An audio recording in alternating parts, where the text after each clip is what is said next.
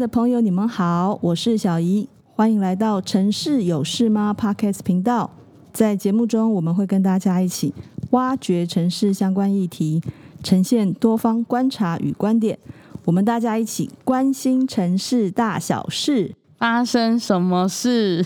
欢迎菲菲。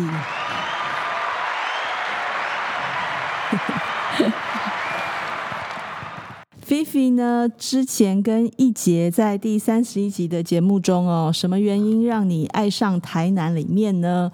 菲菲跟一姐有帮我们介绍了一下台南的美食景点、都市发展、老屋文化。那今天很开心，菲菲又来到节目中哦。Hello，大家好，我是菲菲。那我现在目前是成大硕一的学生。那我之前就是有参与过一些高雄及台南，还有基隆的规划案。那我本身也是个台南人，所以大家如果想知道台南有什么好玩的，可以来问我哦。好哦，菲菲很活泼哦，很棒。菲菲，你念了成大都研所以后啊。你你对这个课程啊，或是实习课里面啊，有没有什么让你印象深刻的？哦，我我个人觉得研究所跟大学差蛮多的耶。他现在已经不是像大学只要去上课就好了，很多事情都不能都是我们自己需要操作啊，或者是自己去熟悉的。那我们这学期做的是利用大数据来挖掘地区的需求，然后来做乡村地区整体规划。我们这次选的是七股哦，七股，对对对。那其实我觉得在这几次往返很七股这个路途之中，我发现其实七股真的很漂亮，就是嗯，它有美丽的夕阳啊，然后还有一些生态，大家应该都知道黑面琵鹭吧，就是广大的对对对，那个海盐田海余温的景色真的很漂亮。这几次的调查之中，就是看到七股的特色啦，应该是希望可以保存下来。对对，然后我也觉得那边的生活环境真的很舒服。嗯，对对对对，很 chill。所以就是嗯，大概跟大学比较不一样吧，是比较实务。对，因为它可能呃人口外移也蛮严重吧。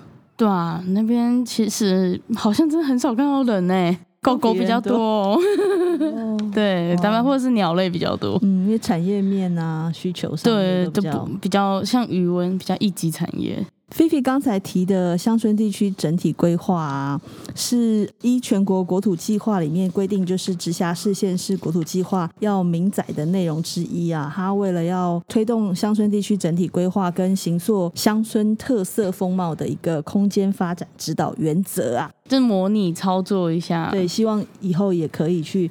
振兴城乡之间的关系，对、嗯、发展地方的特色啦，要不然这么美的一个景色，而且现在还有太阳光电，所以其实这议题、对啊，议题非常大。有吗？你在那里有看到重点吗？哎、欸，有哎、欸，其实蛮多的哦。哦，对啊，所以就是还在想怎么操作比较好，这样子。嗯嗯嗯嗯、但真的是那边景色很漂亮，大家来台南也可以去走走，好，顺便 行销一下台南。哦，好。你看，在念了都计所以后，接触的这种案子就比较不一样哈。对，实际操作面的东西比较多。没错，感觉就是没有那么理论啊。当然有理论的，但是就是觉得，嗯，实际做起来还是不一样。会觉得很累吗？又累又好玩，这好好难做。很多吧？有有有，老师也都给我们很多方向，其实都蛮好的。然后也是要再去调整我们现在规划的内容。期待这个计划出来。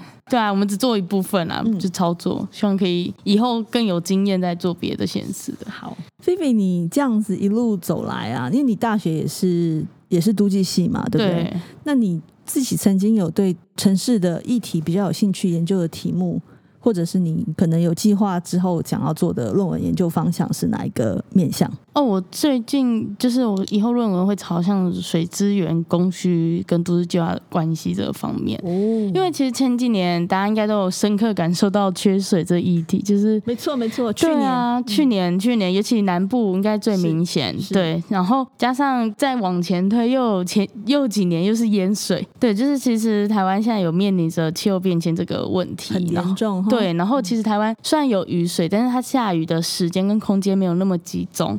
然后水流又比较容易流出海，所以我在现在做论文方向会比较偏向水资源供需。二零一九年联合国世界水资源发展报告中说明，预计到二零五零年，全球用水需求将速度增长。那目前用水量相比的话，预计会增加百分之二十至百分之三十，主要是呃家庭用水以及工业用水的需求增长。那在一年之中，至少有一个月的时间，将近会超过二十亿人口会活在缺水环境之中。哇哦，好多人哦，真的也二十亿人口哎。那约有四十亿人会遭受到缺水之苦。随着用水需求增加以及气候变迁影响加剧。对水的需求压力会持续增长，嗯嗯嗯，这真的是很严重的一件事情。没错，然后希望可以从这部分去找出对于水的跟都市之间的关联，这样子。对对对，希望可以找到一个适合台湾的永续发展，或者适合都市或产业的发展形式。所以，其实像刚才所说的，以后对于用水的需求压力会持续增加，所以其实台湾也面临。相同的气候变迁以及环境交互作用的影响下，对于水资源取得出现了挑战，又加上短延时强降雨的机会增加，所以容易造成排洪系统运用不足，而引发淹水或者是河川泥沙冲击，使得水库容量减少。那所以这种强降雨的水，我们没办法再利用。但是却又留不住呃雨这些雨水，那如果等到缺水、缺水或干旱的时候，我们又没有水用，那这种心情形会不断的循环在发生。对，是，对啊，那这部分就是以后未来台湾所要面临的水资源以及环境的问题，这是我们刻不容缓的课题。就是你你比较关心跟你想要研究的题目嘛，哈。对，就是以后我们我可能也会希望可以解决这件事情，也不能说解决啦，希望可以研究。对对对对，没错，水很重要呢。对，皮皮刚刚讲的这个短延时强降雨啊，干旱缺水，然后暴雨淹水啊，就也有提到，去年我们应该大家都很有感嘛。对，我们先遇到了很严重的旱灾，旱灾缺水。然后之后呢，就遇到了那个好雨成灾这件事情。对，像中国郑州，对啊，那个景象我们到现在还我还记得耶，地下铁淹水，触目惊心。没错，没错，没错，大家那时候都都想哇，而且不止中国，很多其他欧洲国家、嗯、美国也都有，它还有面临森林大火的一个状态。也有也有国家是就是干旱不雨，所以菲菲关注的这个水资源发展跟永续经营啊，是一个大挑战哦。台湾的平均年降雨量是两千五百公里哦，那是全球平均值的二点五倍以上，跟其他世界其他国家比起来，算是降雨量相当丰沛的国家。可是，因为我们也有受到人口密度高、地形因素或者是气候影响哦，我们也被列为是世界的缺水国。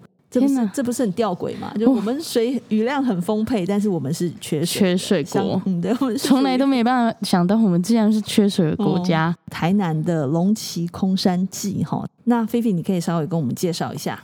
龙崎其实，在台南，它是以泥岩地质这个形成一个月世界景色为闻名的。对，那其实沿泥地表上龟裂的无数的裂痕，形成一种壮阔而酷烈的美感。哦，有印象，它就是好像泥土都干掉，然后有那个裂痕裂痕，大地龟裂的感觉。对对对对。那在这个岩泥之下，感觉很干呢。很干啊，它它地表上其实是干的，嗯，可是，在岩泥之下，它还有留着，就是由雨水汇集而成的伏流，地下伏流水。哦，里面水在存在里头了。对对对，然后它经过层层颗粒过滤，那它其实是一个干净然后易储存的这个特色的浮流水。嗯、那龙崎偏乡其实看起来是非常荒凉然后严峻的地形，身为偏乡在地发展，已形成独特的呼应以及对比，很特别的景色哈。对啊，就是一个台 台湾其实比较少见吧，就是对，很非常干燥，然后地板都裂开那个样子。嗯、那在这个浮流二地。又有点暗示，像龙崎一样，它有个地方发展潜力的暗示，可以作为就是经历这几年疫情啊以及缺水危机这艰难的时刻中，但是它是储存着力量以及希望的象征。所以你有去这个空山景？有有有，个人每年都有去，很推荐哦。好想要今年跟你去哦，今年可以圣诞节的时候。都是在十二月跨年那个，到农历年前。那你去年去了什么感觉？第一个部分就是如同刚刚说的，它这个空山记的寓意很很深啊。原来它是有这样子的故事，然后又刚好这几年疫情，然后觉得哇，原来给人希望，然后给人一个未来的愿景的感觉。当然展览很棒啊，然后动线那一些也是很棒，很顺利，很值得大家可以去重视这件事，就是缺水的议题，然后以及环境保育这样子，又可以兼顾到旅游，对，然后又有，因为它每个展都有一个故事啊，对对对对对，所以还是觉得很棒，大家可以去看看。菲菲真的是台南旅游达人呢，没有，我只是爱玩。之前新闻也有讲说，台南牛埔的陈里长，对陈里长，他就很厉害啊，他就是未雨绸缪的未卜先知能力嘛。我我记得他好像就是在一百零七年的时候，他就有先去跟政府申请来清除那个农塘的淤泥，然后在大缺水的时候呢，他就可以收水，对他有充足的水资源哦，然后。那个时候，他有把那个农塘的水开放出来，让农民可以持续灌溉。哦，很聪明哎、嗯！对啊，也也可以给那个呃公共厕所的一个使用嘛。对，像菲菲，我问你，你停电跟停水哪一个对你而言比较痛苦啊？这好难哦，我觉得很痛苦哎。你觉得很痛苦？这两个都是我民生必需品。停电痛苦，就是你什么都不能做。对，最少你。你可以有手机还有一点备用的电，对，备用电，但没有水，你上厕所怎么办？哦，好像卫生那些我也没办法。对啊，所以有水很重要。住你没有水，那真的疯掉哎！你真的上厕所？好像是，因为其实我觉得没有水，它是一个真的没有东西，就是。电会觉得哦，可能撑过几小时还，还可以取代，对不对？对对对对对。然后没有水，可能好，大家都想都需要上厕所，那可能厕所就毁了。然后大家都需要洗澡，两天三天，大家也都也就毁了。而且又加上现在有习惯这样子的生活，更困难了。是，对，真的很重要。对我们每个人啊，人均用水量啊是两百七十到两百九十公升。很多哎、欸，蛮多的，有那么多吗？等于如果是一瓶二点五公升的可乐好了，我们一天一个人要用掉一百瓶哎！天哪，知道这么多吗？就你听起来没有很多对不对？但后来想想好像也蛮多的，嗯，一百瓶哎。像新加坡啊，它的平均雨量是两千四百公里嘛，跟我们其实是差不多。他们好像一般用水是四十五 percent，然后其余是工业用水。他们就会跟马来西亚去买水资源嘛。但是近年马来西亚好像也因为水源不足，价呢也没有办法达成共识啊，所以说没办法再继续去买了。对，嗯、所以新加坡好像在二零零八年的时候就有开始进行海水淡化跟淤水回收利用。来解决那淡水供应的问题哦。哦，那案例你应该也知道。我有听过哎，我知道目前新加坡的用水除了进口水以外，它也透过各个方式来收集雨水，嗯、然后来取得水资源最大效益。那另外，不知道有没有听过新生水？还有以及海水淡化来减少就是国内淡水的需求的压力。另外，新生水也是新加坡目前最成功水资源永续的案例。目前新加坡有五座新生水的水厂来满足国内百分之四十的用水需求。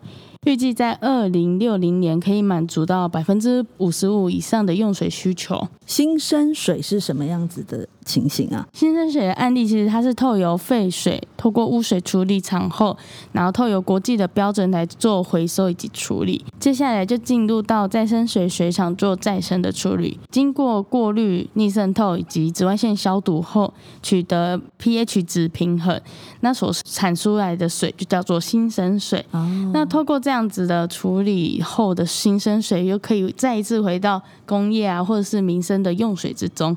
那民生用水的新生水厂是混入一些自来水厂，再做进一步的处理，间接就可以作为饮用水使用。我记得我们好像科学园区还是中钢，好像他们也有用这样子的一个方式，再生水的利用，有在推行，因为毕竟这也是水资源在利用的一个方式，方式而且它也不用再去多买就它只是废水再处理再去净化。因为缺水的话，大家都缺嘛，要人家来卖水给你，人家也卖不出来。也对啊，对啊，自己搞不好自己用都不够，他可能也没办法卖了。手中也没有货可以卖给你哦。说到水啊，哦，方便的自来水啊，或者是我们平时喝的水啊。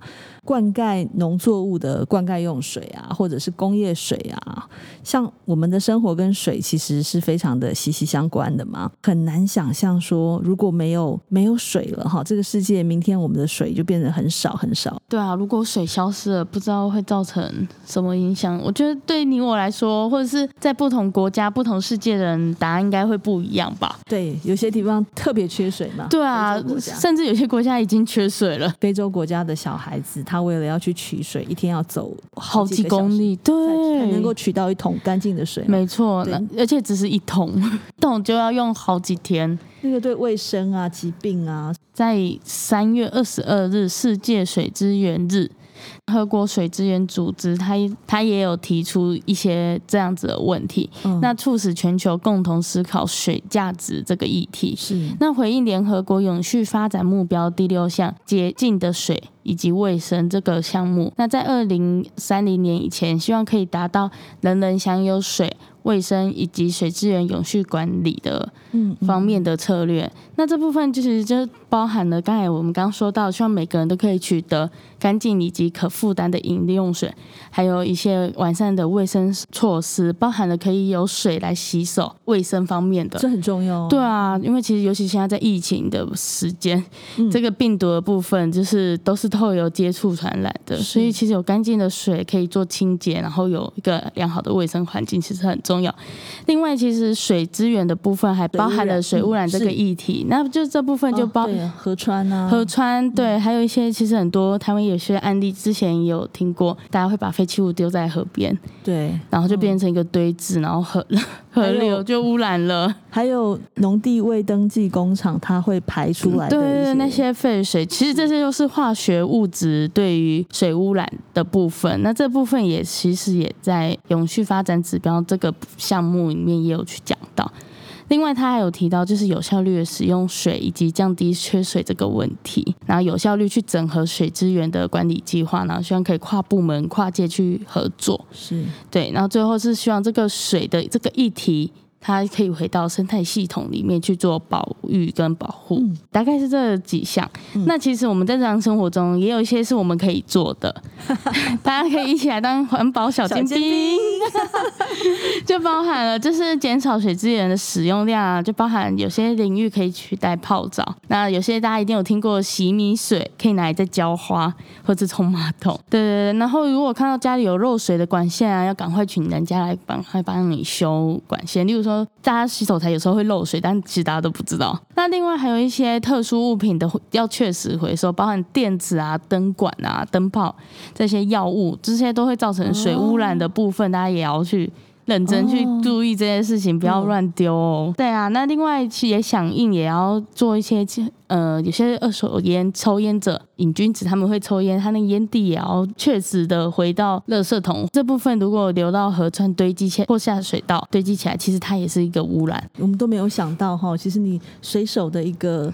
动作对对对，都会影响，都会影响环境的变化啊！谢谢环保小尖兵，对没有，大家都是环保小尖兵，希望我们也可以一起落实，就是要有这个观念。对，其实每个人都有这个观念，他就变大家一起来响应，一起对，而且大家可以一起做得到的事情。还有污染，对不对？不要造成污染，在污染知道的状态之下。因为其实污染还会为了拯救这个污染，要花更多的水来处理这件事。我们没有缺水的时候，感觉不到。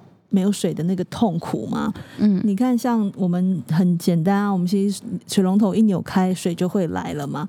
那水资源有很多挑战啊，像刚才菲菲讲的，之前天下杂志也有做过一系列的一个缺水之岛的一个系列报道啊。前面菲菲她也有提到说，水库可能就是有积淤泥沙，对，蓄水就不够这问题。对，我们的水库其实可能积不到它应该要。